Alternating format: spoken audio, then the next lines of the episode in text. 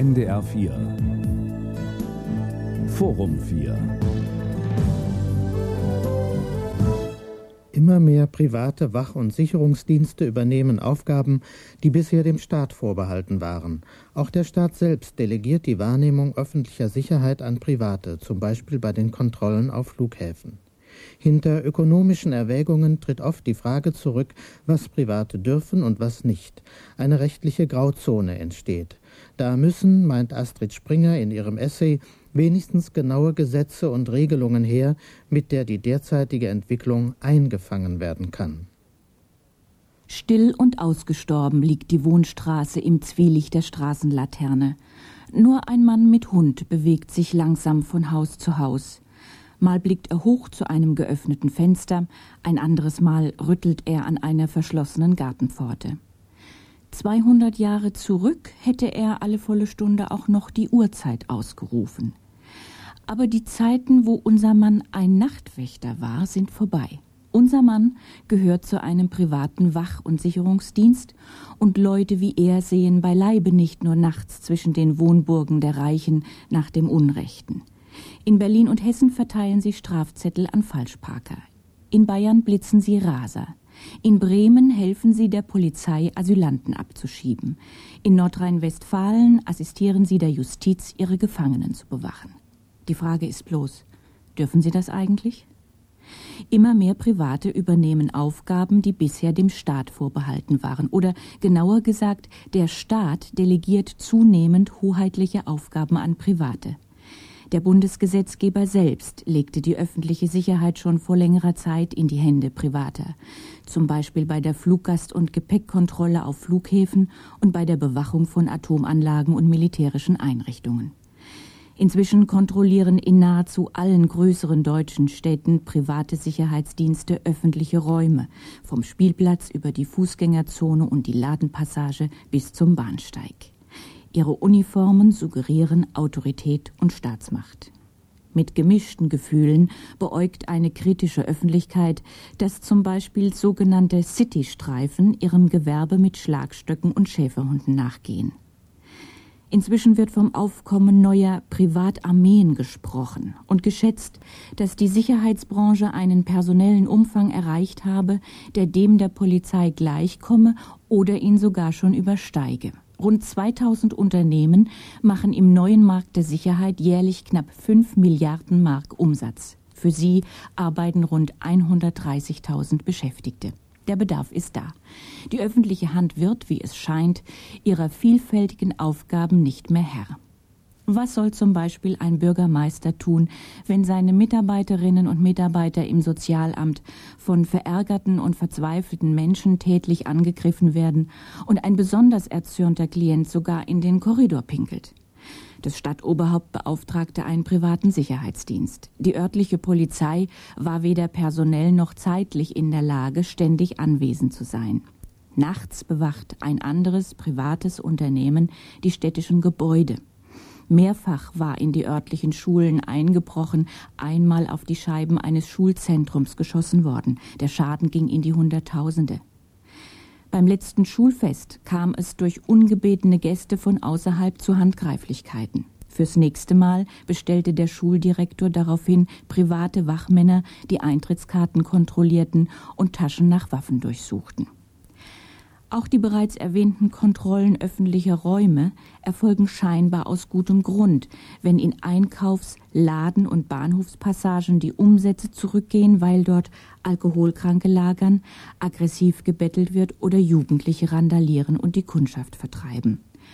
Vor Fußballstadien, großen Diskotheken und Kaufhäusern stehen fast nur noch private Sicherheitsbedienstete als Kontrolleure. Auch der NDR in Hamburg lässt sein Gelände privat bewachen. Dem Einzelhandel entstehen in jedem Jahr durch Ladendiebstähle Schäden in Höhe von rund 4 Milliarden Mark.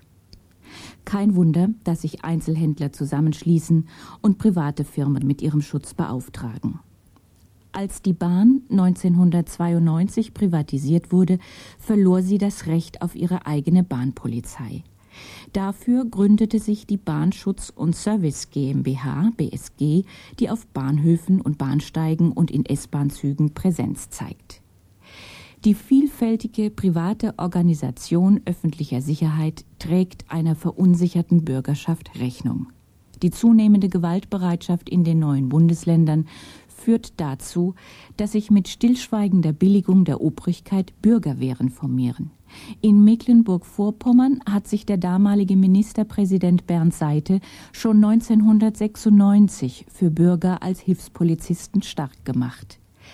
Die steigende Kriminalität gegen fremdes Eigentum erhöht das Schutzbedürfnis. Menschen fühlen sich, wahrscheinlich verstärkt durch die Berichterstattung in den Medien, auch dort subjektiv bedroht, wo sie es objektiv gar nicht sind.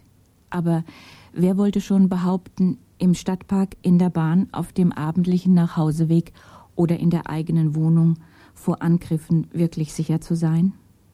Die öffentliche Hand verspricht sich vom Einsatz privater Sicherheitsdienste größere Kontrolldichte, also mehr Effizienz und geringere Ausgaben.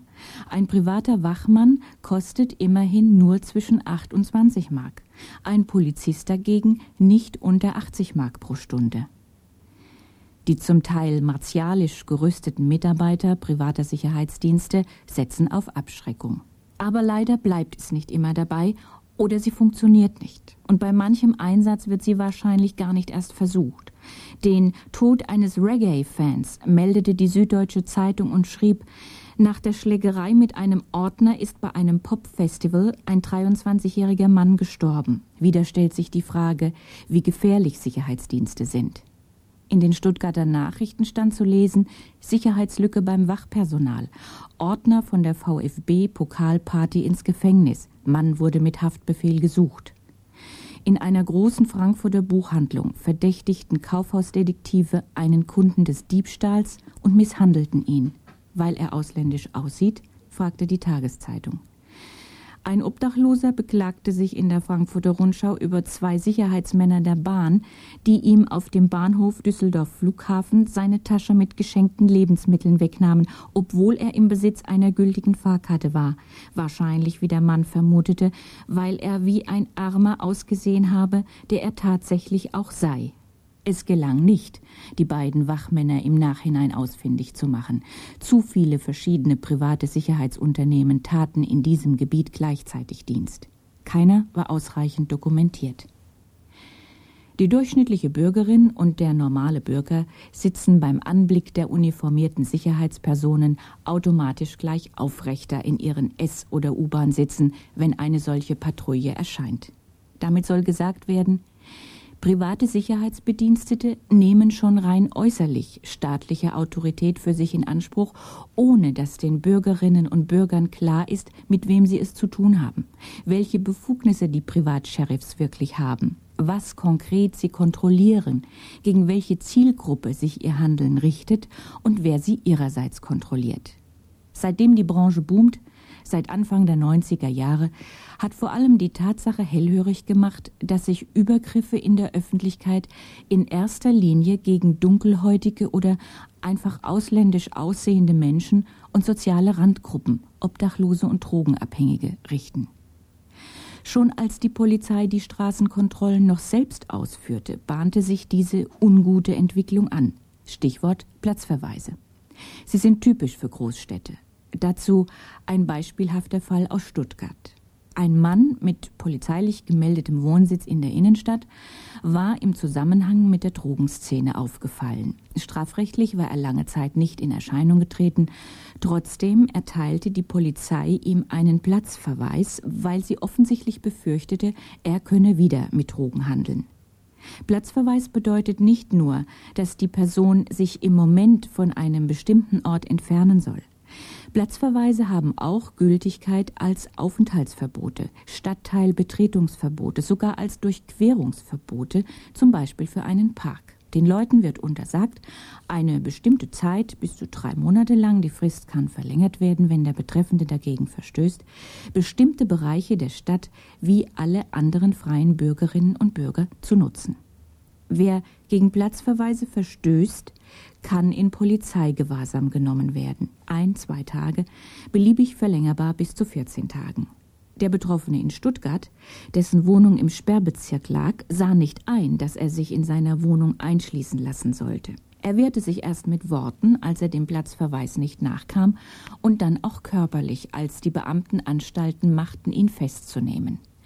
Vor den Strafrichter kam er wegen Widerstandes gegen die Staatsgewalt. Und jetzt wurde es interessant. Der Strafrichter hatte nämlich zu überprüfen, ob der Platzverweis und die nachfolgende Festnahme überhaupt erlaubt, juristisch gesprochen rechtmäßig waren. Der Richter entschied, sie waren es nicht. Der Platzverweis hatte keine rechtliche Grundlage. Die Polizei stützte sich nur auf ihre Generalbefugnis und schon die reichte eigentlich nicht aus. Im Einzelnen erklärte sich die Entscheidung folgendermaßen. Die Polizei ist berechtigt und verpflichtet, die öffentliche Sicherheit und Ordnung zu gewährleisten, und zwar auf allen Gebieten staatlicher Tätigkeit, beispielsweise auch im Umweltschutz weil sie mit ihrer Kontrollpflicht alle Zweige der Verwaltung durchdringt, benötigt sie eine generelle Ermächtigung. Diese Generalbefugnis findet sich in allen Polizeigesetzen der Länder. Nach ihrem pflichtgemäßen Ermessen trifft die Polizei alle Maßnahmen, die geeignet sind, Gefahren von der Allgemeinheit abzuwenden. Das Wort vom pflichtgemäßen Ermessen ist dabei äußerst wichtig. Es bedeutet, das Gericht kann nachprüfen, ob dieses Ermessen richtig ausgeübt wurde und garantiert damit, dass die Rechte der Betroffenen gewährleistet bleiben. Das Gericht prüft im Zweifelsfall, ob die polizeiliche Handlung notwendig und verhältnismäßig war und die Folgen für den betroffenen Menschen in einem vernünftigen Verhältnis zu der abgewehrten Gefahr standen. Die Gefahr selbst darf nicht abstrakt sein, sie muss aktuell und konkret vorliegen. Platzverweise, die häufigste Form von Kontrolle und Repression im öffentlichen Raum, richten sich fast ausnahmslos gegen bestimmte Menschen oder Personengruppen allein wegen ihres Aussehens. Die Personalien werden festgestellt. Bei einem Aufenthaltsverbot dürfen die Betreffenden in dem gesperrten Gebiet weder zum Arzt oder zum Anwalt gehen noch Freunde besuchen. Trifft die Polizei sie dort an, müssen sie sich rechtfertigen, müssen Arzt oder Anwalt benennen. Die Polizei vergewissert sich dann, ob tatsächlich ein Termin abgemacht war. Es ist eine rechtlich unmögliche Situation, da Arzt oder Anwalt von ihrer Berufspflicht her gar keine Auskünfte geben dürfen. Es liegt auf der Hand, dass hier massiv in Persönlichkeitsrechte, also in Grundrechte eingegriffen wird. Solche Eingriffe in die geschützten Rechte eines Menschen sind aber nur dann erlaubt, wenn ein Gesetz sie zulässt, das seinerseits mit dem Grundrecht übereinstimmt. Durch das Gesetz müssen Interessen geschützt werden, die höher stehen als die Interessen eines einzelnen Menschen. Zurück zum Fall. Der Platzverweis in Stuttgart wird in Baden-Württemberg nur auf die Generalermächtigung des Polizeigesetzes gestützt. Es wäre schon zweifelhaft gewesen, auch nur einen vorübergehenden Platzverweis für einige Stunden an diesem Tag auszusprechen. Den Mann einzusperren schoss weit über das Ziel hinaus und stand in keinem Verhältnis zur Verhinderung eines möglichen Drogenhandels. Auch die anderen Maßnahmen wie Aufenthaltsverbote, Stadtteilbetretungsverbote, Durchquerungsverbote sind ungesetzlich. Sie haben sich aber inzwischen bundesweit etabliert. Allenthalben stehen die Kommunen im Wettbewerb, die besten Standorte für Handel und Gewerbe zu bieten und dazu auch die erforderliche Kundschaft herbeizulocken. Der Konkurrenzkampf ist hart. Es ist also für jede Stadt wichtig, ein möglichst schönes, sauberes, ansprechendes Bild zu bieten. Öffentlich sichtbare Armut und öffentlicher Drogenmissbrauch sind kein Aushängeschild und unerwünscht. Es passt in diesen Zusammenhang, dass private Sicherheitsdienste gerade in die Repräsentationsräume der Innenstädte vordringen, jene Innenräume, die auch Schaufenster der Städte genannt werden.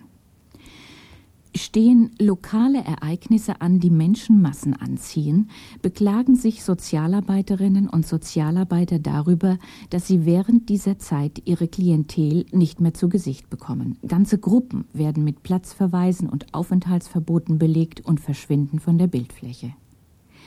Diese Strategien auf der einen Seite und die Einzelmaßnahmen auf der anderen Seite sind selbst dann durch die Gerichte nicht ausreichend zu kontrollieren, wenn die Polizei, also der Staat, sie ausführt. Zusätzlich muss man sich vergegenwärtigen, gegen wen sich die Repressalien richten.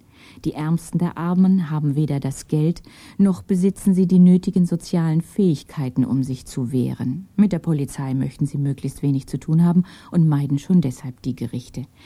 Man darf vermuten, dass diese Menschen über ihre Rechte auch nicht belehrt werden, so dass es so gut wie keine gerichtlichen Entscheidungen gibt. Eine solide Grauzone hat sich entwickelt. Eine Überprüfung von Platzverweisen und von Polizeigewahrsam ist auch deshalb schwierig, weil sie irgendwann beendet sind und damit das Rechtsschutzinteresse entfällt, vor Gericht gegen sie vorzugehen. Mögliche Klagen erledigen sich durch den Zeitablauf. Es ist schon schwierig genug, Polizisten zur Rechenschaft zu ziehen. Die Polizei ist ein hermetisch geschlossener Apparat, in den von außen selbst die Richterschaft schlecht Einblick gewinnen kann. Private Ordnungshüter zu kontrollieren und gegebenenfalls zu belangen, ist sozusagen aus den entgegengesetzten Gründen noch schwieriger. Ganz praktisch scheitert die Kontrolle schon daran, dass das private Wachpersonal sehr auftragsbezogen eingesetzt wird, beispielsweise für Ordnungsdienste auf Messen und Volksfesten. Danach werden die Leute wieder entlassen. Viele Unternehmen arbeiten mit billigen Teilzeit- und Aushilfskräften auf 630 Marks Basis, um die hohen Lohnnebenkosten zu vermeiden. Es gibt keine Einstellungskriterien. Im privaten Sicherheitsgewerbe existiert, anders als in anderen Dienstleistungsgruppen, kein öffentlicher Ausbildungsgang. Jeder Vorbestrafte kann im privaten Sicherheitsgewerbe anheuern und so mancher tut das auch. Unter dem Personal finden sich nicht selten Leute, die man im bürgerlichen Leben als gescheiterte Existenzen bezeichnen würde, die auf dem normalen Arbeitsmarkt kaum mehr zu vermitteln sind. Eigentlich ist das ein untragbarer Zustand. Denn wer in die Rechte anderer eingreift, sollte wenigstens ein Mindestmaß an Zuverlässigkeit mitbringen, zumal keiner weiß, was die einzelnen Wachmänner in ihrem Dienst tun. Sie unterliegen keiner Dokumentationspflicht. Immerhin, die Bahnschutzgesellschaft schult ihre Leute und die Verwaltungsfachhochschule in Altenholz im Kreis Rendsburg-Eckernförde bietet seit diesem Jahr Ausbildungsgänge zur Sicherheitsfachkraft bzw. zum Sicherheitsmanager an. Jede Ausbildung ist freiwillig und nicht gesetzlich vorgeschrieben. Dies alles ist schon suspekt genug.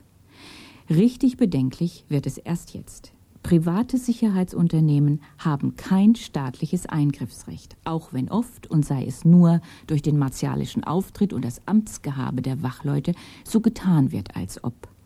Private Sicherheitsbedienstete berufen sich auf die sogenannten Jedermannsrechte. Das sind Rechte, die jeder Bürgerin und jedem Bürger zustehen, also Notwehr und Nothilfe, beide geregelt im Strafgesetzbuch, und die Selbsthilfe, geregelt im bürgerlichen Gesetzbuch. Sie besagen, wenn ich selbst angegriffen werde oder mein Eigentum angegriffen wird, darf ich mich bzw. dieses Eigentum verteidigen.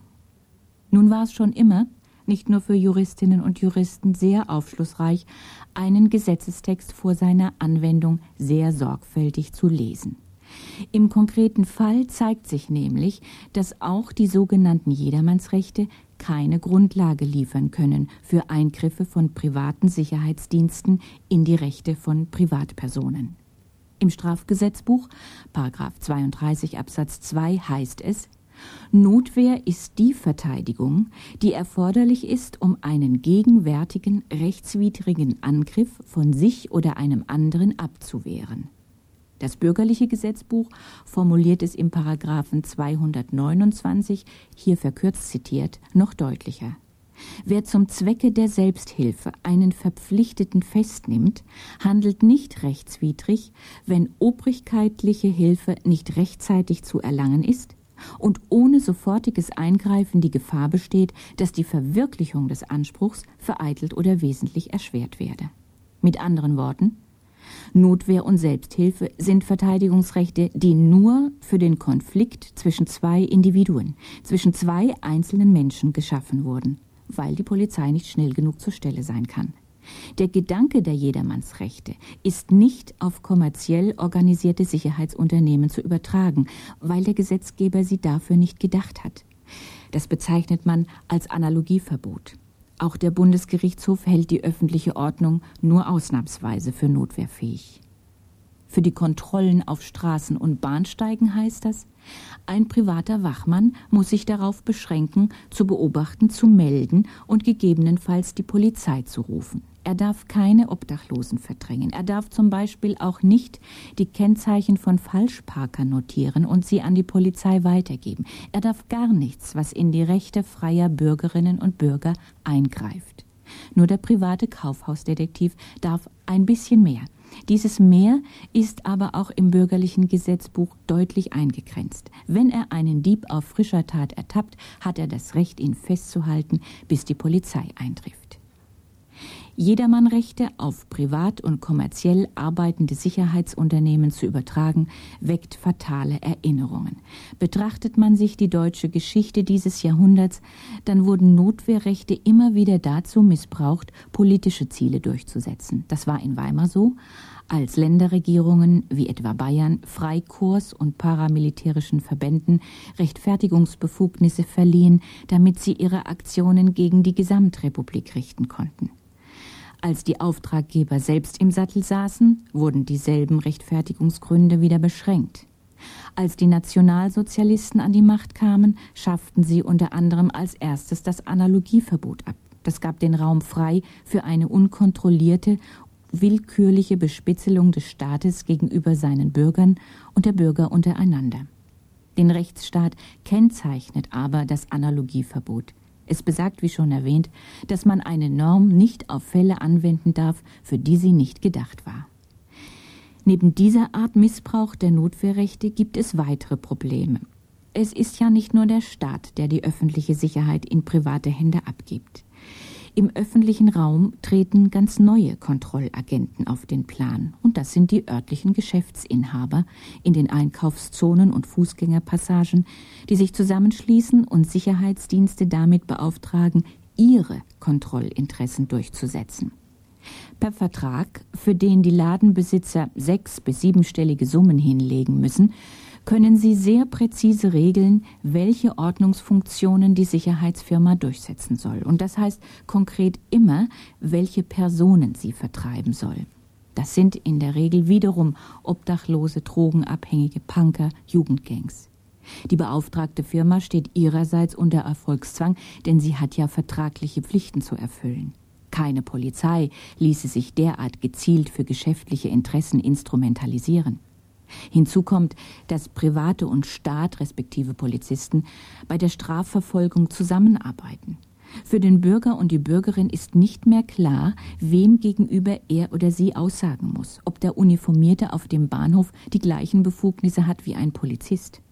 Festgenommene müssen über ihre Rechte belehrt werden. Der oder die Verdächtige weiß nicht, wer das tun muss. Das hat auch zur Folge, dass die Staatsanwaltschaft im Strafverfahren Probleme bekommt mit Erkenntnissen, die von Privaten gewonnen wurden. Ich erinnere an das Beispiel, dass der private Sicherheitsmann das Nummernschild des Falschparkers notiert und die Ordnungswidrigkeitsbehörde diesem Hinweis dann nachgeht, obwohl das Beweismittel gar nicht in rechtsstaatlich einwandfreier Weise erlangt wurde. Strafverfolgung und Straftatermittlung fehlt es an Transparenz, die Konturen verschwimmen. Das führt dazu, dass am Ende ein Raum entsteht, in dem sich nicht autorisierte, ungesetzliche Macht ungehindert und unkontrolliert entfalten kann. Es gilt aber, ein großes Gut zu verteidigen. Und das ist die Freiheit jedes einzelnen Menschen. Bei jedem Verkehrsunfall, bei jeder Auseinandersetzung auf der Straße kann man mit dem Strafrecht in Berührung kommen.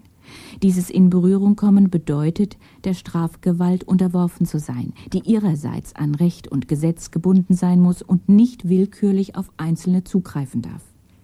Das Strafrecht beruht auf der Idee eines Gesellschaftsvertrages freier Bürger, die sich darauf geeinigt haben, ihr Selbstverteidigungsrecht dem Staat zu übertragen.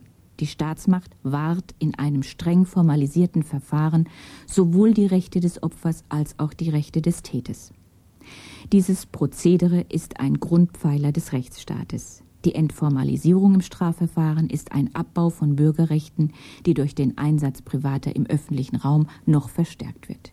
Es gibt weitere Beispiele für diese Entwicklung. Den Einsatz verdeckter Ermittler, um organisierte Kriminalität aufzudecken, die Telefonüberwachung und das Abhören von Wohnungen, den sogenannten großen Lauschangriff. Staatliche Macht wird weniger durchschaubar, wird unvorhersehbar und ungleich im Zugriff. All dies zu Lasten der Freiheit des Einzelnen.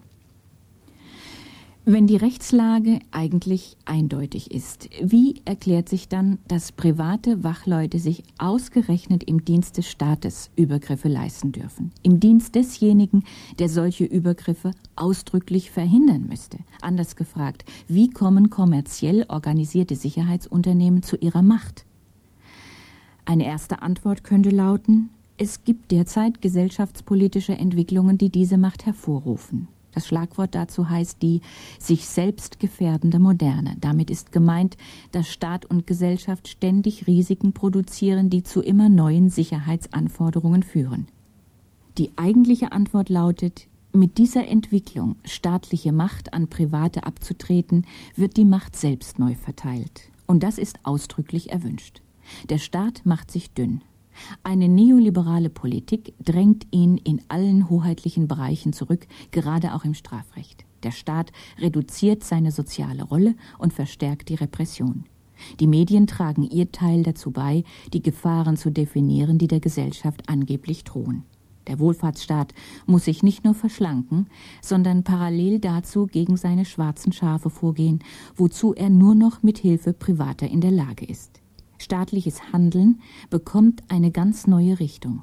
Es verfolgt den Zweck, das Elend zu kriminalisieren und die wachsende soziale Unsicherheit hinsichtlich Arbeit, Gesundheit, Altersversorgung und Bildung als normal erscheinen zu lassen. Die Macht in der Gesellschaft, private, nicht legitimierte und nicht kontrollierbare Macht, wird damit privilegiert gegenüber der Ausübung staatlicher Gewalt. Paradoxerweise schafft es statt mehr Sicherheit mehr Unsicherheit. Sie führt dazu, dass Bürger und Bürgerinnen Grundrechte verlieren, die darin bestanden, einen klar umgrenzten Freiheitsraum gegenüber staatlicher Autorität zu haben. Am Ende steht also genau das Gegenteil dessen, was der Einsatz privater Wachleute eigentlich bringen sollte. Die Vertreibung des öffentlichen Elends aus den Innenstädten löst das gesellschaftliche Problem nicht. Sie verdrängt es lediglich in andere Stadtgebiete. Misstrauen, Jammern und Klagen über den Niedergang des Rechtsstaates führen nicht weiter. Die Verhältnisse sind, wie sie sind, und die normative Kraft des Faktischen ist hinlänglich bekannt. Es fehlt weniger an den rechtlichen Möglichkeiten, den Rechtsabbau zu unterbinden, als vielmehr am politischen Willen, dies zu tun. Es gibt in der Bevölkerung dafür auch keine Mehrheit, im Gegenteil. Und realistisch betrachtet ist es denn einzusehen, dass ein gut ausgebildeter Polizist einen Geldtransport begleitet oder vor dem Fußballstadion die Taschen der Fans flöht? Es kann also nur darum gehen, die derzeitige Entwicklung einzufangen. Damit aus privaten Sicherheitsdiensten keine Privatpolizei wird, muss das Parlament schnellstens gesetzliche Regeln aufstellen. Wenigstens müssten darin die Zuständigkeiten genau abgegrenzt sein. Was dürfen Private und welche Aufgaben bleiben der Polizei vorbehalten? Und weiter, wie kontrolliert der Staat die privaten Sicherheitsunternehmen, die sich im Grenzbereich staatlicher Macht betätigen? Denkbar wäre, private Wachleute in Anwesenheit von Polizisten und unter deren Anleitung und Aufsicht zu beschäftigen. Private Sicherheitsdienste dürften grundsätzlich nicht bewaffnet sein. Außerdem müsste die Zuverlässigkeit privater Wachleute an Ausbildungsvoraussetzungen geknüpft werden. Selbst der Bundesverband deutscher Wach- und Sicherheitsunternehmen beklagt, dass die fehlen. Solange das noch nicht so ist, bleibt nur, alle Hoffnung auf die deutschen Gerichte zu setzen. Das Berliner Kammergericht hat zum Beispiel entschieden, dass die vom Senat beauftragte Firma, die Falschparkern Strafzettel hinter die Windschutzscheibe steckte, rechtswidrig handelte. Das Kammergericht sah darin den Beginn staatlicher Verfolgung, der nur der Polizei zustehe vom Nachtwächtergedanken des Anfangs lässt sich unter den gegebenen, wenig rechtsstaatskonformen Voraussetzungen eine direkte Linie zum Ende der Sendung ziehen. Den Nachtwächter selbst kennt ja keiner mehr, wohl aber den Nachtwächterstaat. Ferdinand Lassalle hatte im 19. Jahrhundert diesen Spottbegriff für die Zeit des Manchester-Liberalismus geprägt. Der Nachtwächterstaat ist einer, der sich aus wirtschaftlichen Lenkungsprozessen heraushält sozialen Missständen nicht entgegentritt und nur noch das Eigentum seiner Bürgerschaft schützt, eben durch den Nachtwächter. Da aber auch das Nachtwächteramt privatisiert ist, könnte das bedeuten, dass wir sogar schon hinter dieses Stadium zurückgefallen sind? NDR 4 mit dem Forum 4. Sie hörten einen Essay von Astrid Springer über die neuen Privatarmeen der Sicherungsdienste.